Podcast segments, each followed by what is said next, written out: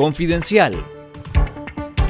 Esto es Confidencial Radio, las noticias con Carlos Fernando Chamorro y los periodistas de Confidencial y esta semana.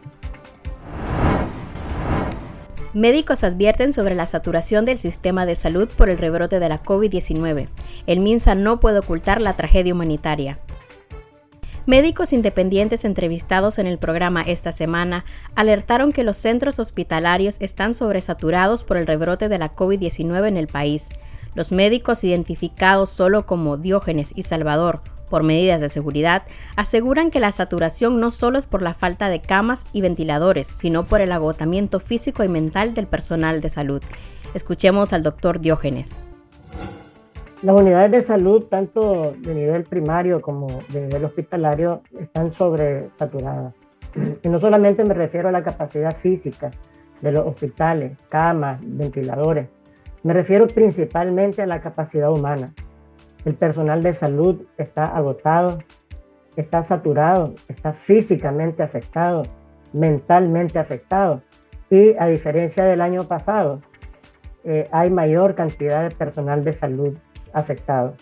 Los medios de protección que se están proveyendo este año son muchísimo, muchísimo inferior, muy inferiores a los que se proveían el año eh, anterior. Esto dijo el doctor Salvador. Lo que estamos viendo es una saturación importante de los servicios de salud también a nivel privado, eh, en correlación con lo que está sucediendo en todo el país. Es decir, tenemos un brote efectivamente generalizado eh, este brote ya tiene varios meses, una pandemia persistente, elevada, eh, que a diferencia de lo que sucedió quizás en el brote inicial eh, en mayo, junio del año pasado, aquí tenemos un estado continuo de pandemia desde prácticamente inicios de año. El defensor de presos políticos, el abogado Minor Curtis, cuestionó las audiencias realizadas en contra de los 35 opositores, principalmente porque el juez se trasladó a la cárcel El Chipote para realizarlas y otras se hicieron en la madrugada. Curtis señaló que las acusaciones carecen de sustento legal, ya que no ha logrado probar los supuestos delitos de lavado de dinero o conspiración contra el Estado que se les imputa a los defendidos. Escuchemos al abogado Minor Curtis.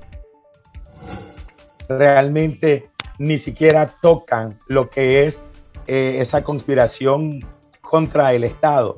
Las acusaciones y, y las pruebas versan en actas de ocupación, actas de allanamiento, convalidaciones, testimonios de personas que no abonan en nada a tratar de probar esos delitos.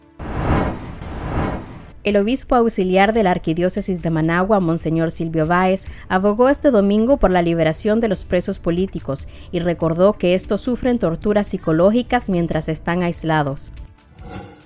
Es urgente que la comunidad internacional y las organizaciones humanitarias intervengan en algunos de nuestros países para superar esta injusta situación y exijan la inmediata liberación de estas personas.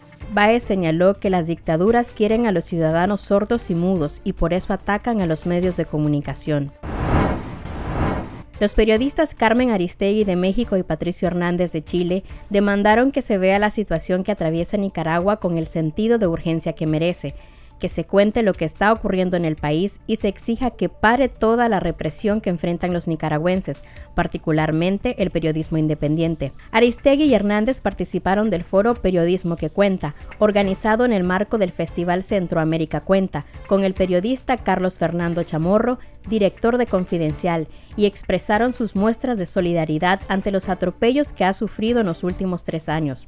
No podemos no poner en un sentido de absoluta urgencia lo que está ocurriendo en Porque hay gente en la cárcel, hay gente que puede llegar a ser perseguida de tal manera que sus ideas, que sus aspiraciones políticas o que su trabajo periodístico, político, social pueda significar un riesgo de tal alcance como el que hoy vive Nicaragua, afirmó la periodista mexicana Aristegui. Hernández concuerda con Aristegui apuntando que lo urgente es Nicaragua, que hay que mirar a Nicaragua y reconocer que es verdaderamente una calamidad y una tragedia que nos debería convocar a todos.